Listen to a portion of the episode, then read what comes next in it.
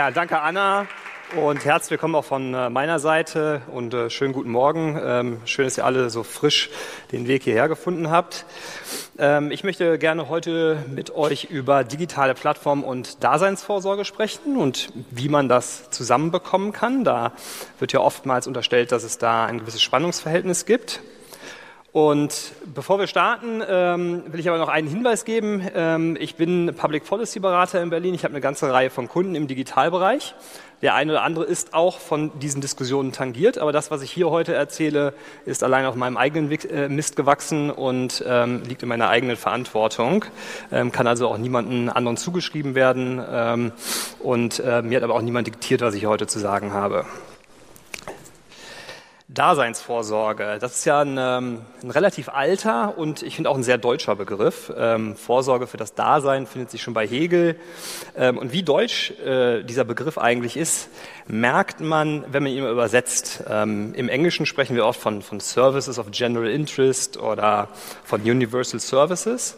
Aber diese Übersetzungen treffen den, den Kern der deutschen Begrifflichkeit nicht so wirklich. Denn es geht ja um mehr als Dienstleistungsbereitstellung. Es, es geht darum, den, den Menschen ähm, ganz fundamentale Sorgen für ihr Dasein abzunehmen, indem notwendige Lebensgüter durch den Staat, durch Umverteilung bereitgestellt werden und für jedermann zugänglich sind. Und damit ist die Daseinsvorsorge auch so ein Stück weit ein, ein konstitutives Element unserer äh, sozialen Marktwirtschaft, weil es eben gewisse Bereiche aus ähm, der reinen marktwirtschaftlichen Logik herausnimmt ähm, und es eben nicht nur um, um Angebot und Nachfrage geht, ähm, sondern es geht darum, gesellschaftliche Interessen ähm, zu befriedigen.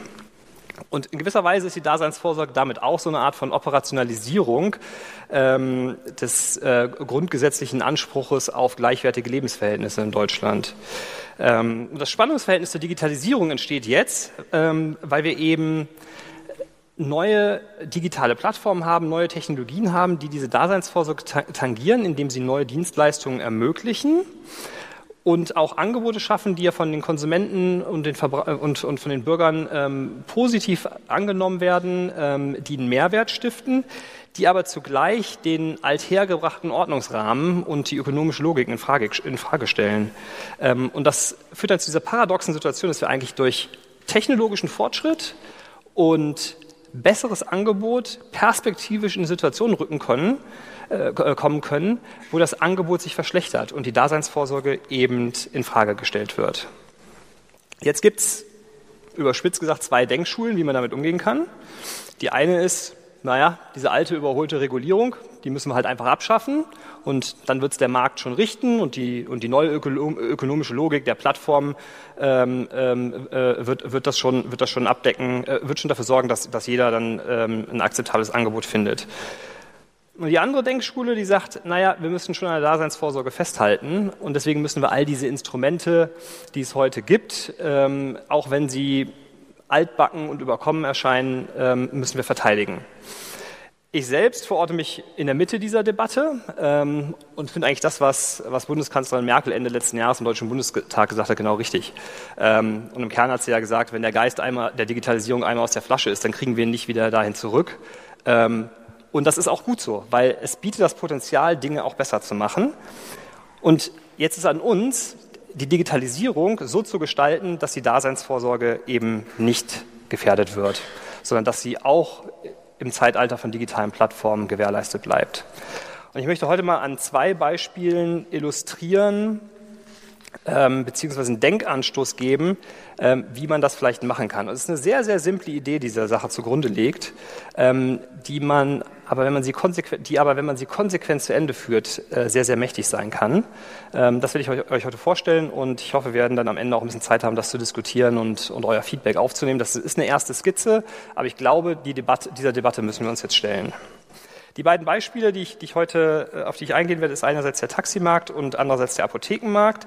Ähm, ich habe diese beiden Beispiele ausgewählt, weil sie einerseits relativ aktuell sind in der Debatte, aber andererseits, weil sie auch eine eine grundlegende Logik ähm, äh, teilen, nämlich dass die Daseinsvorsorge durch eine Form von Quersubventionierung oder Mischfinanzierung gewährleistet wird. Und wenn man sich hier einfach mal diese, diese stilisierte Kurve ansieht, ähm, dann zeigt uns das ähm, im Zeitverlauf ähm, einen, einen, einen, typischen ähm, Nachfrageverlauf äh, im Taximarkt oder auch im Apothekenmarkt. Äh, das muss jetzt nicht im Wochen- oder Jahresvergleich äh, genau so aussehen, aber das Muster ist schon ungefähr in dieser Struktur. Nämlich es gibt sehr starke Nachfragezeiten und es gibt sehr schwache Zeiten ganz klassisch Tag und Nacht. Ja? Ähm, tagsüber fahren, möchten viele Leute äh, Taxi fahren und viele Leute gehen in die Apotheke und nachts entsprechend weniger. Und aus rein betriebswirtschaftlicher Logik würde man nachts keine Apotheke offen halten. Die Apotheke hat heute nur offen, weil es entsprechende rechtliche Rahmenbedingungen gibt, die sie dazu zwingen. Und finanziell wird, wird dieses Angebot nachts eben kompensiert durch erhöhte Preise am Tag. Also wenn man, wenn man einen reinen, ein, ein, ein, ein reines Angebot und Nachfrage am Tag hätte, wäre der Preis für die Güter, die dort angeboten äh, werden, niedriger ähm, äh, als äh, äh, wie es heute der Fall ist, wo man eben auch die, die Nachtzeiten mit, ähm, mit berücksichtigen muss. Ähm, und die Art und Weise, wie das, wie das gewährleistet wird, ist, ist halt, dass es beim Taximarkt eine Angebotsbeschränkung gibt, beziehungsweise einen eingeschränkten Preiswettbewerb. Da werde ich gleich noch ein bisschen detaillierter darauf eingehen. Und im Apothekenmarkt gibt es einfach ein Verbot des Preiswettbewerbs. Ähm, Im Taximarkt soll damit im Grunde genommen gewährleistet werden, dass für jeden das, das Stück des Kuchens, was dazu verteilt wird, ähm, einigermaßen antizipierbar ist, weil der Kuchen ähm, in immer gleich viele Teile geschnitten wird, nämlich die Anzahl der Anbieter ändert sich kaum und im Apothekenmarkt, indem man eine, eine feste Marge garantiert, ähm, die, die der Apotheker bekommt. Ich werde jetzt im Detail auf den äh, Regulierungsrahmen des, des Taximarktes eingehen, um mal klarzumachen, wie ähm, wird da eigentlich heute die Daseinsvorsorge genau gesichert und wo ist auch das Spannungsverhältnis zur Digitalisierung. Und im Anschluss will ich mal ganz kurz einen Vergleich machen zum Apothekenmarkt ähm, und da ähm, äh, gucken, was es da eigentlich für, ähm, äh, für Elemente gibt, die, die wir verallgemeinern können. Das wird jetzt ein bisschen technisch und es wird auch, ähm, ist auch ein bisschen trocken, also an der Stelle würde ich sagen, äh, bear with me. Der der Taximarkt ähm, wird heute im Grunde auf drei Ebenen reguliert. Ähm, auf der Ebene des Fahrzeugs, des Fahrers und des Unternehmers. Und es gibt neben der Daseinsvorsorge noch zwei andere wichtige Ziele. Das ist Sicherheit und Verbraucherschutz. Und wenn man die jetzt mal einzeln durchgeht, sieht man, dass die, diese, diese Anforderungen auf unterschiedliche Ziele einzahlen. Beginnen wir mal beim Fahrzeug. Es gibt heute die Auflage, dass jedes Fahrzeug eine Alarmanlage haben muss. Keine Alarmanlage gegen Diebstahlschutz, sondern eine Alarmanlage, die der Fahrer betätigen kann in einer Notfallsituation und dann gibt das Auto Blinkzeichen nach außen, ähm, äh, um zu signalisieren, ich, hier ist eine Notsituation. Ähm, es gibt weiterhin die Pflicht, einen Taxameter einzubauen, beziehungsweise einen Wegstreckenzähler, wo der Unterschied liegt, äh, darauf gehe ich gleich nochmal ein. Ähm, das dient dem Verbraucherschutz. Ne? Niemand möchte übers Ohr gehauen werden und äh, damit ist halt nachvollziehbar ähm, am Ende für den Kunden, äh, dadurch, dass das Gerät geeicht ist, welche Strecke bin ich denn gefahren und wurde dann auch wirklich der Tarif abgerechnet, ähm, äh, äh, der in, der dem jeweiligen Pflichtfahrbereich auch, vorgegeben ist.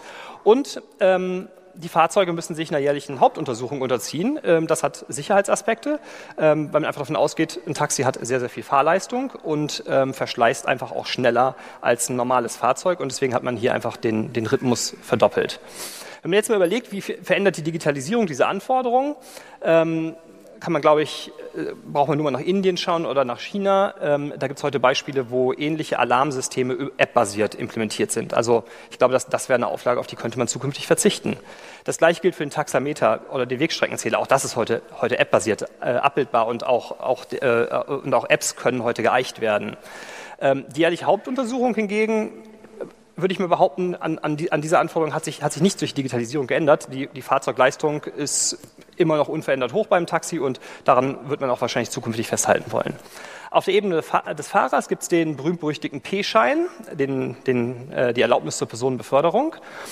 Und ähm, um diesen Schein zu bekommen, muss ein Fahrer eine Ortskenntnisprüfung ablegen in Gemeinden mit mehr als 50.000 Einwohnern. Diese Ortskenntnisprüfung ist sehr, sehr anspruchsvoll. Ähm, man muss sagen, äh, wie man ähm, eine Strecke von A nach B äh, bewältigt, ähm, unter Angabe aller abgefahrenen Straßen, ähm, äh, von Sehenswürdigkeiten und Ähnlichem. Das, äh, die Anforderungen sind regional ein bisschen unterschiedlich, aber das ist im Kern die Anforderung. Ähm, in London zum Beispiel sehr, sehr strikt, um jetzt mal einen internationalen Vergleich zu ziehen. Da dauert es drei Jahre, um diese Ortskenntnisprüfung zu schaffen. Man braucht ein polizeiliches Führungszeugnis. Man muss einen Gesundheits- und einen Sehtest ähm, absolvieren und man muss mindestens 21 Jahre alt sein und muss zwei Jahre den Führerschein haben. Auch hier wieder den Abgleich nochmal mit der, äh, mit der Digitalisierung. Ortskenntnisprüfung, das ist, glaube ich, der Punkt, der ja auch öffentlich immer diskutiert wird, scheint aus heutiger Sicht eine völlig obsolete Anforderung. Ähm, wir haben alle Satelliten-GPS-Systeme, äh, die, die uns viel besser von A nach B leiten können. Ähm, insbesondere, wenn es so eine grundsätzliche Ortskenntnis gibt. Also man, äh, man weiß aus Versuchen, wenn, wenn der Fahrer grundsätzlich weiß, wo sozusagen die, die Stadtteile liegen und, und sobald ein Fahrgast dann einsteigt, er weiß, er muss links rum oder rechts rum fahren, dann leitet ihn das Navigationssystem viel besser, als wenn er es nur alleine machen würde. Was nicht zuletzt auch daran liegt, dass es natürlich immer unvorhersehbare Ereignisse gibt. In Berlin gibt es jedes Jahr über 100.000 öffentliche und private Baustellen. Niemand kann sich all diese Baustellen merken. Ähm, da kommt die Ortskenntnis einfach an ihre Grenzen. Polizeiliches Führungszeugnis, ich glaube, daran hat die Digitalisierung nichts geändert. Das kann man vielleicht anders abgleichen, aber das Erfordernis ist sicherlich weiterhin richtig zu schauen, ist die Person, mit der ich da fahre, äh, kann ich der guten Gewissens vertrauen? Gesundheits- und Sehtest. Ähm, ja, fährt er nicht gegen die nächste Wand, weil er nichts sieht und ähm, ähm, hat er nicht vielleicht irgendwelche ähm, äh, Vorerkrankungen, die dazu führen könnten, ähm, dass er in der, während der Fahrt einen Aussetzer hat. Auch daran hat sich nichts geändert. Und das Mindestalter von 21 Jahren bzw. zwei Jahre Führerschein, das ist ja so ein bisschen so ein, es soll ja ein gewisser Reifegrad ähm, in, in, äh, sichergestellt werden glaube ich, hat sich auch grundsätzlich nichts daran geändert. Könnte man natürlich darüber nachdenken, ob man, ob man wirklich alle Personen über einen Kamm scheren muss in einem, im Zeitalter der Digitalisierung, weil wir natürlich äh, bei vielen Applikationen heute unmittelbaren Feedback-Mechanismus haben und man natürlich auch daran festmachen könnte, ähm, ist da jemand, der sehr, sehr viele negative Bewertungen in einem sehr kurzen Zeitraum bekommen hat ähm, und dann könnte man sich diese Person nochmal gesondert anschauen. Ähm, aber das ist, glaube ich, eine Sache, die, die man nochmal im, äh, im Detail dis, äh, diskutieren müsste. Letzte Anforderung setzt auf der Ebene des Unternehmers an, die oftmals ja mit dem Fahrer im Taximarkt gleich ist. Es gibt viele selbstständige Fahrer. Ähm, es muss nur IHK-Unternehmerprüfung abgelegt werden, auch sehr umfangreich, ähm, auch äh, relativ umfangreich im Vergleich zu anderen äh, Gewerben. Ähm, da geht's, muss, man muss man zum Beispiel wissen, was die Legaldefinition von Sondermüll ist. Man muss nachweisen, dass man in der Lage ist, einen Betrieb äh, betriebswirtschaftlich zu führen. Das sind, glaube ich, wenn man sich das anschaut, ähm, alles einigermaßen sinnvolle Dinge. Ähm, man könnte allerdings mal darüber nachdenken, den Kanon an der einen oder anderen Stelle vielleicht zusammenzudampfen, weil man schon merkt, die Intention war nicht so sehr, ein hohes Niveau unbedingt sicherzustellen, sondern auch Markteintrittsbarrieren zu schaffen. Jedenfalls meine Lesart. Man braucht Eigenkapital für jedes Fahrzeug. Die Intention dahinter ist, ähm, dass äh, der Unternehmer auch genügend Geld hat, um ein Fahrzeug mal reparieren zu lassen, ähm, äh, wenn man sich zum Beispiel die Bremsen austauschen zu lassen oder ähnliches. Ähm, Gibt es in anderen Gewerben so auch nicht gibt es aber jetzt auch keinen Grund, das äh, äh, zu sagen, das hat sich durch die Digitalisierung äh, fundamental verändert. Jetzt kommen wir zum, zum, zum wichtigsten Teil der, der, Regulierung und das ist die Unterscheidung zwischen Taxi und Mietwagen. Ähm, denn wenn ich bislang vom Taximarkt gesprochen habe, ist das nicht ganz richtig. Es ist eigentlich der Markt für Gelegenheitsverkehr und der setzt sich aus Taxi und Mietwagen mit Chauffeur zusammen. Ähm, Taxi, glaube ich, kennt hier jeder. Ähm, das sind diese gelben Fahrzeuge, die man entweder anrufen, also vorbestellen kann, ähm, die aber an gewissen Haltestellen auch ähm, einfach äh, auf einen warten oder die man eben am Straßenrand auch einfach herbeiwinken kann. Also deswegen diese drei Märkte, Rufwarte und Winkmarkt. Das Besondere beim Taxi ist, unterliegt der Tarifpflicht. Also der Taxifahrer kann den Preis nicht frei festsetzen. Er darf weder mehr noch weniger nehmen, wie Daimler schmerzlich gemerkt hat. Das Taxi unterliegt der Betriebspflicht. Das heißt, wenn ich im Taximarkt tätig bin, kann ich auch nicht einfach sagen, ah, ich habe jetzt keine Lust mehr, ich lasse mein Taxi jetzt rumstehen und fahre nicht mehr, sondern ich muss ähm, äh, ein, ein Angebot auch dann vor Ort bereitstellen. Wie das ausgestaltet wird, da komme ich gleich noch zu. Und es gibt eine Beförderungspflicht. Ähm, egal wie kurz oder lang die Strecke ist, innerhalb eines gewissen Bereiches, ich muss den Fahrgast befördern, selbst wenn er sagt, fahr mich nur um die Ecke. Und diese Kompensation, von der, die, ich, die ich eben zeigte, äh, in den nachfragestarken Zeiten, ähm, deckt halt auch solche ähm, allgemeinwohl ähm, äh, ähm, Sonderverpflichtungen mit ab. Und schließlich gibt es eine Konzessionsbeschränkung in vielen Städten, Berlin nicht, in Hamburg auch nicht, das sind so die beiden großen Ausnahmen. Aber ich kann nicht einfach, selbst wenn ich die ganzen Anforderungen erfülle, die ich eben gezeigt habe, ich kann nicht einfach einen Taxibetrieb aufmachen und dann mit meinem Taxi losfahren, sondern in vielen Städten ähm, wird in regelmäßigen Abständen über Gutachten ermittelt, wie viel Bedarf gibt es denn vor Ort. Und dann wird die Anzahl der Konzessionen vor Ort entsprechend angepasst. Und da gibt es manchmal lange Wartelisten. Ähm, bei diesen Gutachten ähm, äh, gibt es oftmals Schwierigkeiten, gibt es auch oftmals methodische Schwierigkeiten. A, weil es eh immer schwierig ist, irgendwelche Prognosen zu treffen, rein auf Basis von statistischen Auswertungen. Aber auch weil natürlich die Leute, die da befragt werden, nämlich die bestehenden Marktteilnehmer, sehr interessengeleitet sind und äh, natürlich immer ein Interesse daran haben, sich auch arm zu rechnen, ähm, um äh, entsprechend nicht neue Marktteilnehmer äh, nach sich zu ziehen.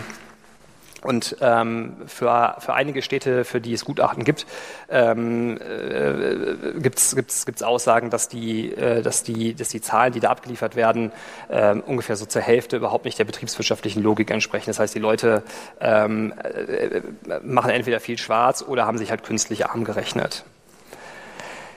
Der Mietwagenmarkt ist weniger bekannt. Ähm, das, sind, äh, das ist der Markt, in dem aber zum Beispiel ähm, äh, MyDriver oder Uber tätig ist.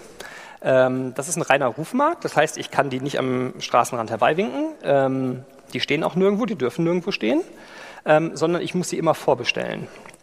Ähm, früher ähm, war das ausschließlich per Telefon oder Fax, heute auch App-basiert und das zieht auch einige Probleme nach sich. Die unterliegen keiner Tarifpflicht, sondern die Preise können frei festgesetzt werden. Und die Auftragsannahme darf nur am Betriebssitz erfolgen. Ähm, das ist, äh, die, das ist wirklich das, das Kernunterscheidungsmerkmal zwischen diesen, diesen, beiden Merkmalen, weil es verhindern soll, dass es einen direkten Wettbewerb zwischen diesen beiden, diesen beiden Märkten gibt. Äh, weil ich sagte ja eingangs, ähm, dass die Daseinsvorsorge im Taximarkt sehr, sehr stark über eine Angebotsbeschränkung sichergestellt wird. Und hiermit soll eben sichergestellt werden, ähm, dass, ähm, äh, dass ich mich nicht, eben nicht taxiähnlich verhalte. Das heißt, der, der Auftrag, den ich, den, ich, den ich beim Unternehmer abliefere, muss am Betriebssitz entgegengenommen werden und darf von dort an den Fahrer ähm, entweder nur in Person weitergegeben werden oder, wie es so schön heißt, fernmündlich. Ähm, und ähm, Uber hat schmerzlich erfahren müssen, dass fernmündlich tatsächlich auch fernmündlich in den meisten Fällen heißt und eben nicht app-basiert. Ähm, es gibt heute Modelle, wie man das auch anders abbilden kann, aber es ist sehr, sehr schwierig, ähm, äh, mit, mit dieser Vorgabe umzugehen. Und es gibt die Rückkehrpflicht. Ähm, denn jeden Auftrag, den ich am Betriebssitz angenommen habe, ähm, den muss ich von dort ausführen und nach ähm, Ausführung des, des, Auftrags muss ich wieder an den Betriebssitz zurückkehren. Ähm, wie gesagt, das ist das dient alles der, der, Abgrenzung dieser beiden Märkte und der Schutz des Taxis vor Wettbewerb, um dort ähm, das Angebot konstant zu halten und die Daseinsvorsorge zu sichern. So, und das, wenn, wichtig ist, ähm, heute wird die Daseinsvorsorge in diesem Markt also durch, durch drei Elemente gesichert, ja, die man auch nicht allein denken kann, sondern die nur in ihrer Gesamtheit wirken. Ich habe diese Angebotsbeschränkung mit den, mit den Markteintrittsbarrieren, ich habe die Wettbewerbsbeschränkung und ich habe die Betriebspflicht. Also ich muss, die, ich, ich muss mein Fahrzeug tatsächlich auch am Laufen halten. Ähm, und wenn ich jetzt nur Einzelelemente da rauspicke, dann kommt schnell das Gesamtgefüge ähm, ins Wackeln. Also wenn ich zum Beispiel die Ortskenntnisprüfung streichen würde, dann würde, würde das ähm, Mietwagenunternehmen ähm, erlauben, ähm, sich äh, in den Großstädten an diversen Betriebssitzen niederzulassen, etwas, was sie heute nicht tun, denn diese äh, neuen Wettbewerber wie, wie MyDriver und Co. sitzen heute meistens in der Peripherie von den, von den großen Städten, in, ein, in Gemeinden mit weniger als 50.000 Einwohnern, damit sie eben die Ortskenntnisprüfung umgehen können. Und ähm, wenn ich das wegnehme, äh, dann könnte ich mich eben in den großen Städten niederlassen ähm, und könnte dort ähm, Taxi ähnlich ähm, den Verkehr relativ schnell ausführen. Ähm, die Betriebspflicht ähm, ist auch etwas, was heute zwar primär auf dem pa äh, Papier existiert ähm, ähm, und die in ganz unterschiedlicher Weise vor Ort dann mit, mit Leben gefüllt wird. In Berlin zum Beispiel muss man an 180 Tagen im Jahr äh, sechs Stunden sein Fahrzeug am Laufen halten. Ähm, es gibt aber andere Gemeinden, insbesondere in ländlichen Regionen, wo es tatsächlich Schichtpläne gibt. Man sagt, Montag muss Unternehmer A, Dienstag Unternehmer B nachts ein Angebot bereithalten, ähm, sodass immer ein, ähm, zu jeder Tages- und Nachtzeit dann auch ähm, ein Fahrzeug im besten Fall verfügbar ist. Das gelingt nicht immer. In ungefähr 20 Prozent der, ähm, der Pflichtfahrbereiche, die es, die es heute gibt, gelingt das gar nicht mehr. Ähm, wichtig ist aber hier, ähm, dass, die, dass die Daseinsvorsorge eben nicht explizit modelliert ist, sondern sie wird durch dieses Gefüge, dieses Regulierungsgefüge im Grunde genommen nur, nur approximiert. So, wo kommt jetzt die, wo entsteht jetzt konkret die Herausforderung durch die Digitalisierung? Naja, Ortskenntnisprüfung haben wir schon darüber gesprochen, ist im Grunde genommen obsolet. Ähm, es gibt Alternativen zur Alarmanlage und Co. Also es gibt viele Regulierungsstandards, die heute überholt sind ähm, und denen man eigentlich, an denen man eigentlich nicht guten Gewissens festhalten kann. Ähm, eben weil sie damit auch das Potenzial für bessere Mobilität beschränken.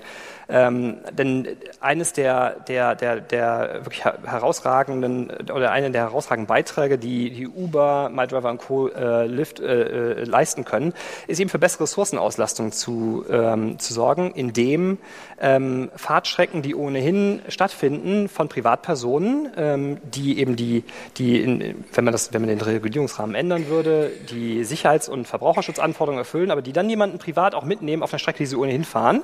Ähm, und das kann dann ähm, zum Beispiel im ländlichen Raum dazu, so, äh, dazu führen, dass wir ein besseres Angebot haben, als es heute der Fall ist. Weil Leute einfach spontan sich dazu entscheiden, mal Freitagsabend ein Angebot zu machen oder, oder, oder Dienstagmorgen.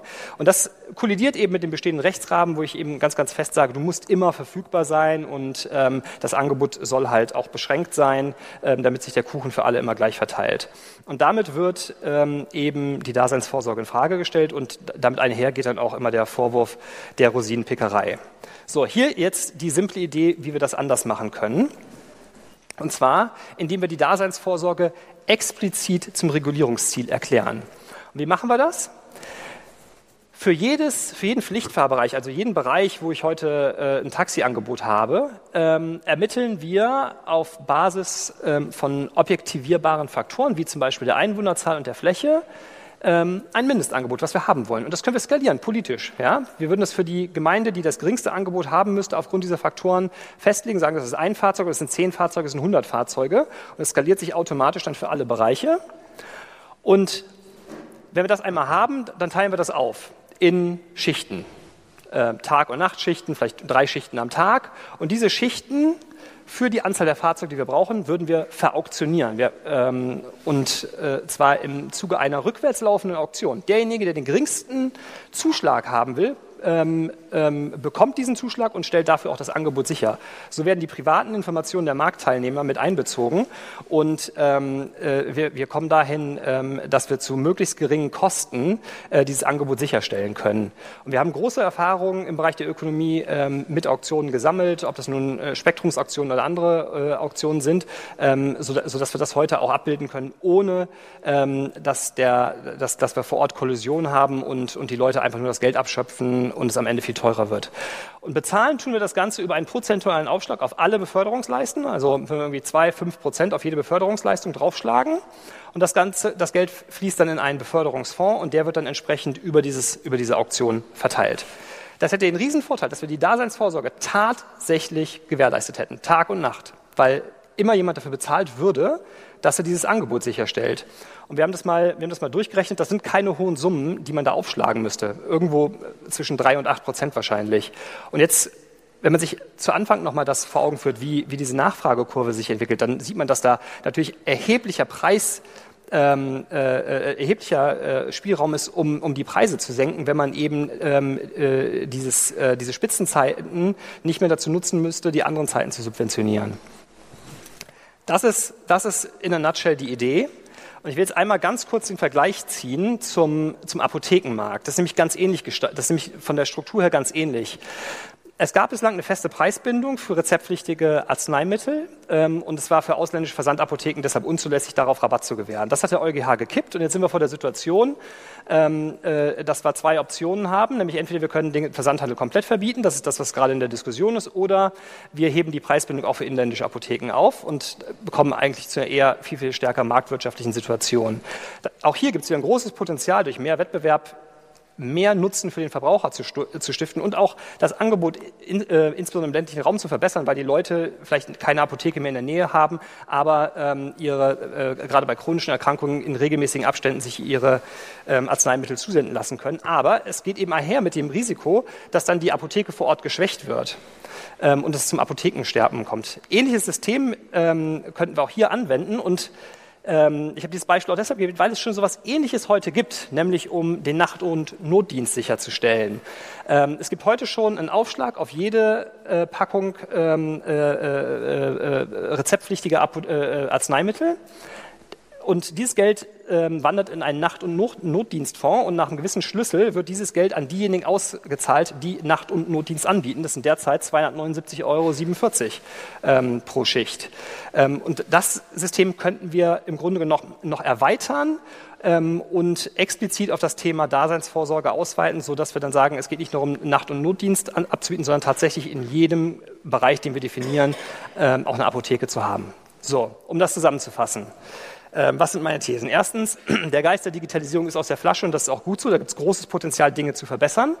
Zweitens, Daseinsvorsorge und digitale Plattformen sind nicht inkompatibel, ähm, sondern wir können das zusammenführen und dann komme ich zu drittens, wenn wir uns auf das originär politische mal wieder konzentrieren. Wir müssen keine Diskussion führen über, ist jetzt die Rückkehrpflicht äh, noch sinnig oder nicht oder ist jetzt ähm, die Ortskenntnisprüfung noch sinnig oder nicht, sondern wir müssen ähm, uns darauf konzentrieren, was wir wollen, was wir als Gesellschaft wollen. Und wenn wir sagen, es ist wichtig, dass wir in gewissen Bereichen eine Apotheke haben und es wichtig ist, dass wir zu jeder Tages- und Nachtzeit ein Fahrzeug bekommen können, zum Beispiel ein Taxi, dann müssen wir das explizit so anlegen. Und wir haben die Mittel dazu in der Hand. Ähm, und gerade bei Auktionen ähm, äh, gibt es heute die Möglichkeit, das auch, auch digital abzubilden. Also auch hier ähm, versetzt uns die Digitalisierung heute in die Lage, genau diesen Ansprüchen gerecht zu werden. Das ist meine Idee und ähm, ich hoffe, es war für euch ähm, äh, ein wenig inspirierend und ich freue mich auf die Diskussion. Wir haben jetzt noch wenig Zeit, aber ich stehe gerne im Nachgang zur Verfügung für Gespräche hier am Rande ähm, oder sonst äh, pinkt mich einfach an über diverse Kanäle. Vielen Dank.